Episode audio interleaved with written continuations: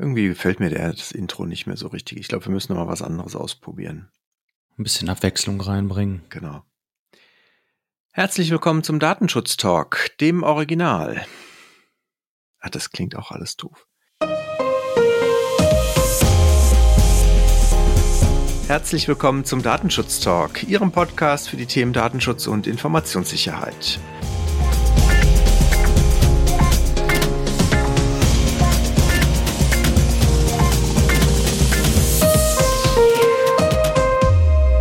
Heute ist Freitag, der 22. Oktober und wir schauen wieder gemeinsam mit Ihnen zurück auf die Woche des Datenschutzes. Es ist wieder viel passiert. Unser Redaktionsschluss war heute um 10 Uhr wie gewohnt. Mein Name ist Heiko Gossen. Ich bin David Schmidt. Grüß dich, Heiko. Hallo David. Schön, dass wir wieder zusammen aufnehmen. Wir haben, ich habe es gerade schon angedeutet, eine Menge Themen. Von daher würde ich sagen, wir gehen direkt in Medias Res und ich überlasse dir mal die Bühne. Bitte schön, David. So machen wir das. Danke, Heiko. Ich fange heute an mit den Cyberangriffen auf Verwaltungsbehörden. Einige werden es vielleicht schon vernommen haben. Und zwar wurde Schwerin und der angrenzende Landkreis Ludwigslust-Pachim sowie Witten im Ruhrgebiet zum Ziel von Cyberangriffen. Die öffentliche Verwaltung dort wurden durch Verschlüsselungstrojaner so gut wie vollends lahmgelegt. Viele Bürgerbüros in den betroffenen Verwaltungen waren komplett geschlossen und in Witten konnte man nicht einmal mehr telefonieren oder E-Mails empfangen bzw. versenden. Glücklicherweise stehen mittlerweile die meisten Services wieder zur Verfügung das Ganze wirft natürlich dennoch die Frage auf, wie verletzlich denn unsere Verwaltungssysteme sind und auch wie mit Ransom-Software umzugehen ist. Ich bin ja immer der Meinung, dass man keinesfalls bezahlen sollte, um dieses Geschäftsmodell nicht noch zu beflügeln. Das sagt sich natürlich aber auch leicht, wenn man nicht selbst in dieser Zwangslage ist. Oder wie siehst du das, Heiko? Ich bin da völlig bei dir. Das ist auf jeden Fall, wenn man denn, und du hast schon recht, wenn man in der Zwangslage ist, ist man natürlich etwas anders vielleicht eingestellt, aber es ist natürlich wichtig, wenn man Backups hat, sollte man auf keinen Fall bezahlen und sich halt nicht erpressen lassen. Und ich kann da natürlich nur dringend dazu raten, sich vielleicht auch nochmal unsere Themenfolge anzuhören, die wir dazu gemacht haben. Ich hatte ja mit Peter Fahrenhorst vom LKA NRW dazu auch zum Thema Ransomware, insbesondere bei dem Uniklinikum Düsseldorf gab es ja auch einen entsprechenden Vorfall, eine Themenfolge gemacht, wo wir auch drüber äh, gesprochen haben, wie man sich dann auch vorbereiten kann, was man tun kann, um sich ein Stück weit auch zu schützen. Also die Folge würde ich vorschlagen, verlinken wir hier nochmal in den Show Notes. Ist vielleicht eine gute Gelegenheit, wenn wir jetzt wieder direkt zwei Fälle haben, die da betroffen sind. Auf jeden Fall.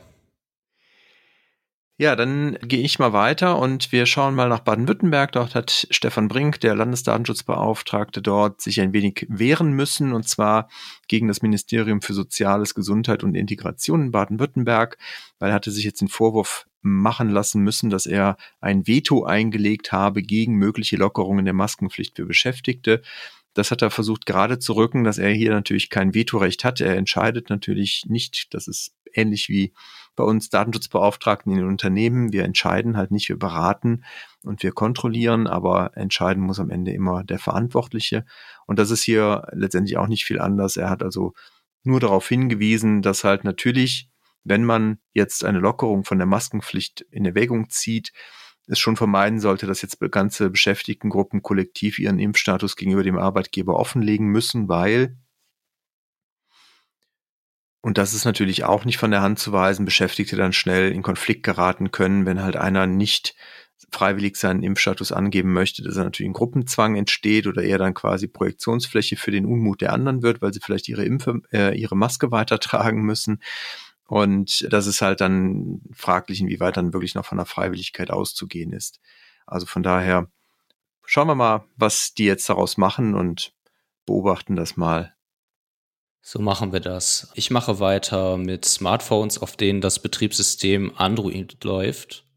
Heise hat diese Woche berichtet, dass Forscher aus Irland sich solche Geräte mal genauer angeschaut haben und dass dort deutlich mehr Telemetriedaten an die Hersteller und den Betriebssystementwickler sowie auch an Drittfirmen übermittelt werden als gedacht. Dies sei auch schon der Fall, wenn der Nutzer kaum eigene Apps installiert hat, ähm, also nur bei einer elementaren Nutzung. Zu den gesammelten Daten gehören unter anderem die Telefonnummer des Geräts, die Seriennummer, die verbaute Hardware-Komponenten, aber auch Ortungsdaten, die MAC-Adressen des verbauten WLAN-Transceivers, IP-Adressen und allerhand andere Telemetrie. Letztlich kommen die Forscher aus Dublin zu dem Schluss, dass die Sammlung von solchen Daten bei der Software zwar normal ist und auch erforderlich ist, die hier beschriebene Datensammelwut geht wohl aber weit über diese Zwecke hinaus, was man nicht als angemessen betrachten würde. Es wird außerdem kritisiert, dass Nutzern keine vernünftige Möglichkeit gegeben wird, die Datenübertragung abzustellen und dass diese auch nicht transparent genug sei. Ich komme zu unserem Titelthema und zwar IKEA hat wohl in Großbritannien, äh, genau genommen in Peterborough, in einem Lager die Toiletten wohl überwacht und das heimlich schon seit einigen Jahren, seit 2015 hängen diese Kameras wohl. Und das ist jetzt einem Beschäftigten aufgefallen, weil das Licht in der Toilette ausgegangen ist und dann hat er halt eine, ein rotes Licht in den Spalten der Deckenabhängung gesehen und ist dem halt nachgegangen, diesem äh, roten Licht und hat dann halt festgestellt, dass es dort Überwachungskameras gibt und das halt auch in anderen Toiletten. Also es war nicht nur eine und das ist natürlich pikant, weil natürlich, und das ist, glaube ich, uns äh, allen klar, die diesen Podcast regelmäßig hören, dass das natürlich äh, total unverhältnismäßig ist und eigentlich auch nicht äh, geht, weil es natürlich die, die engste Privatsphäre überhaupt ist, in die man hier eingreift. Und deswegen hat sich hier natürlich auch die IKEA wohl dann direkt bemüht, das abzuhängen. Es gab jetzt wohl noch keine Beschwerden bei der englischen Datenschutzbehörde. Ein Sprecher hat sich aber trotzdem geäußert und das finde ich dann echt auch ein bisschen, ein bisschen kurios, weil der sagte, in den Bereichen, in denen Menschen ein hohes Maß an Privatsphäre erwarten, zum Beispiel Umkleidekabinen oder Toiletten, sollten Videoüberwachungen nur in absoluten Ausnahmefällen eingesetzt werden wenn es darum geht, sehr ernste Probleme zu lösen. Also für mich ist das eigentlich eher ein, ein, ein echtes No-Go in der Toilette, also vor allem in der Toilettenkabine selber oder in den Toilettenräumen selber. Das, das ist eigentlich, wie gesagt, ich kann mir im Moment nicht vorstellen, was da wirklich passieren muss, als dass halt dort eine Videoüberwachung wirklich angemessen wäre. Aber gut, ich wie gesagt, müssen wir eben ein bisschen beobachten, wie es in Großbritannien mit dem Datenschutz so weitergeht. Aber das ist jetzt ein anderes Thema. Ja, von daher, ich weiß nicht, was du, David, bei sowas sagen würdest, aber wie gesagt, ich kann mir im Moment nicht wirklich vorstellen, was da passiert sein muss, dass IKEA da rechtfertigen kann, dass man über sechs Jahre hinweg eine Videokamera oder ganze Videokamerasysteme, also es waren auch keine Funkkameras, wie man wohl den Meldungen entnehmen kann, sondern es war halt wirklich alles auch fest verdrahtet. Also da hat sich Erne schon richtig viel Mühe gegeben, die einzubringen und auch zu verstecken. Ja, wie du sagst, kaum zu rechtfertigen. Ich glaube, der Versuch einer Rechtfertigung ging hier dahin, dass man Sicherheitsbedenken hatte. Welche Sicherheitsbedenken da auf dem stillen Örtchen jetzt bestanden, finde ich mir mal interessant zu hören. Ich glaube, da kann man auch viel drüber philosophieren. Ja, und was mich ein bisschen auch überrascht, ist, dass die Datenschutzbehörde jetzt nicht tätig wird, sondern irgendwie darauf wartet, dass sich jemand beschwert. Also weiß nicht, wenn sowas schon in den Medien ist und IKEA hat das wohl auch gegenüber The Register schon bestätigt, dass die da nicht von sich aus tätig werden, überrascht mich ehrlich gesagt auch ein bisschen. Ich glaube, da müsste man hier in Deutschland die Datenschutzaufsichtsbehörden nicht zweimal bitten. Das glaube ich auch nicht. ich hatte ja eben schon über die Smartphones gesprochen, die mit dem Betriebssystem Android laufen und ich gehe jetzt rüber zum Konkurrenten, nämlich zu Apple. Die Konkurrenz hatte nämlich aufgehorcht, als Apple die neue Funktion App Tracking Transparency vorgestellt hat und in das Betriebssystem iOS implementiert hat. Jetzt hat sich das US-Unternehmen Lockdown aber in einer Laboranalyse das Ganze mal genauer angeschaut und ist zu dem Ergebnis gekommen, dass das System doch gar nicht so viel Datenabfluss verhindert, wie das eigentlich kommuniziert wird. Als Beispiel wird ein Jump-and-Run-Spiel angeführt, was ähm, ja eben auf den ähm, iPhones gespielt werden kann. Und dieses Spiel soll alleine schon 28 verschiedene Merkmale, wie zum Beispiel den freien Speicher zu Werbezwecken an andere übermitteln. Die App eines Lieferdienstes soll sogar den Vornamen und den Nachnamen an andere Firmen wie Facebook weiterleiten.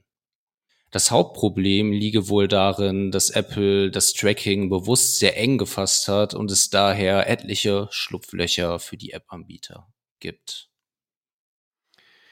Ja, ist eine äh, wichtige Meldung, glaube ich, weil wir ja hier auch an verschiedensten Stellen schon in unseren News darauf hingewiesen hatten, dass dieser Tracking-Schutz von Apple eingeführt wird. Und wie du schon sagst, das soll ja ein Stück weit den Betroffenen halt dienen, nicht einfach getrackt zu werden. Und wenn das dann äh, am Ende halt nicht wirksam ist, glaube ich, ist das schon, schon eine Meldung wert hier auf jeden Fall. Ja, ich würde nochmal anknüpfen wollen an unsere Themenfolge zum Auskunftsrecht nach Artikel 15 DSGVO. Das hatten wir ja versprochen, wenn sich da noch was tut, dass wir hier wieder drüber berichten werden. Es gab jetzt ein Urteil vom Oberlandesgericht München und zwar vom 4.10. Wir werden das hier auch entsprechend verlinken in den Show Notes.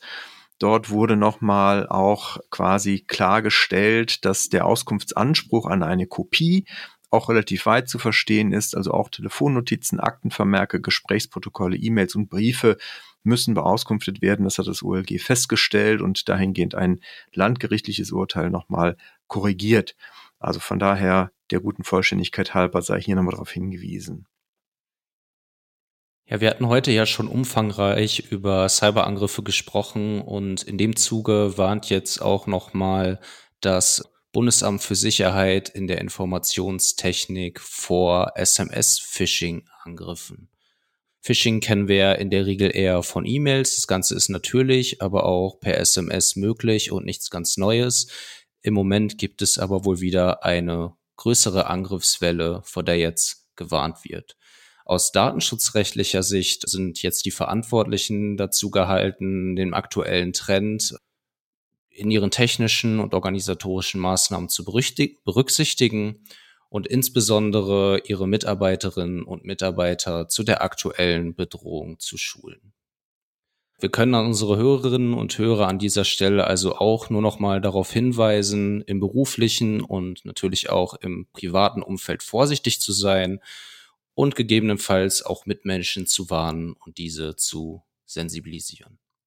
Letzteres finde ich auch sehr gut und sehr wichtig, ne? weil ich merke es natürlich auch selber, man hat die Themen zwar auf dem Schirm und ist vielleicht selber auch gar nicht so anfällig dafür, aber das betrifft natürlich alle, das heißt auch die Eltern oder Geschwister und andere Menschen, die vielleicht einfach da nicht so routiniert sind, sowas zu erkennen und dann schnell auf sowas reinfallen. Also von daher, dem würde ich mich anschließen, David. Liebe Zuhörer, informieren Sie ruhig Ihre Angehörigen nochmal darüber, dass da jetzt wieder eine Angriffswelle läuft, weil es einfach ansonsten schade wäre, wenn Sie das verpassen und dann Ihre nahen Angehörigen vielleicht Opfer werden von so einem Angriff, von so einem Phishing-Angriff. Wir haben vor zwei Wochen schon mal darüber berichtet, dass das Landgericht Wiesbaden jetzt eine Vorlageentscheidung äh, bzw. eine Vorlagefrage an den EuGH gerichtet hat zum Umgang mit der Information über eine Restschuldbefreiung und wie weit die bei einer Auskunftei gespeichert werden darf und gegebenenfalls auch länger gespeichert werden darf als vom Gericht selber oder beziehungsweise veröffentlicht werden darf. Interessanterweise, und das ist, ist halt dahingehend wieder ein schönes Beispiel dafür, wie unabhängig die Gerichte in Deutschland offensichtlich sind. Denn es gibt ein Urteil in Gießen vom Landgericht Gießen dazu, einer relativ ähnlichen Frage, nämlich inwieweit es halt äh, statthaft ist, diese Daten zu speichern und das halt auch bei einer Auskunftei dann länger zu speichern, als halt das äh, Gericht dazu befähigt oder berechtigt ist. Und das Landgericht Gießen hat jetzt der, äh, Klägen, dem Klagenden, der gerne diesen Eintrag bei der Auskunftei gelöscht haben wollte, dass er eine Restschuldbefreiung hatte, gelöscht haben wollte, nämlich eine Absage erteilt und hat halt gesagt, dass hier entsprechend die DSGVO gilt und dass auch die Rechtsprechung in Deutschland, die höchstrichterliche Rechtsprechung auch, das berechtigte Interessen, Interesse der Öffentlichkeit an einem solchen Verfahren überwiegt, beziehungsweise dass halt die Kreditinstitute und auch letztendlich natürlich alle, die ein kreditorisches Risiko eingehen, also dass Telefongesellschaften, auch Kreditgeber, Banken etc. pp. hier berechtigt sind, diese Daten auch zu verarbeiten und dementsprechend dann auch hier, wie gesagt, die Klage abgewiesen haben. Interessant, wie gesagt, dass halt das eine Gericht zu dem Ergebnis kommt, daraus eine Vorlagefrage für den EuGH zu machen und das andere Gericht quasi direkt nebenan dann aber dazu auch direkt durchentscheidet. Ja, ich glaube, wir können uns sehr darauf freuen, was der EuGH dazu sagen wird. Jetzt unabhängig von der Entscheidung, um auch einfach mal eine gerade Linie in diese Frage zu bekommen. Ich habe noch einen letzten Hinweis für diese Folge zur Informationssicherheit.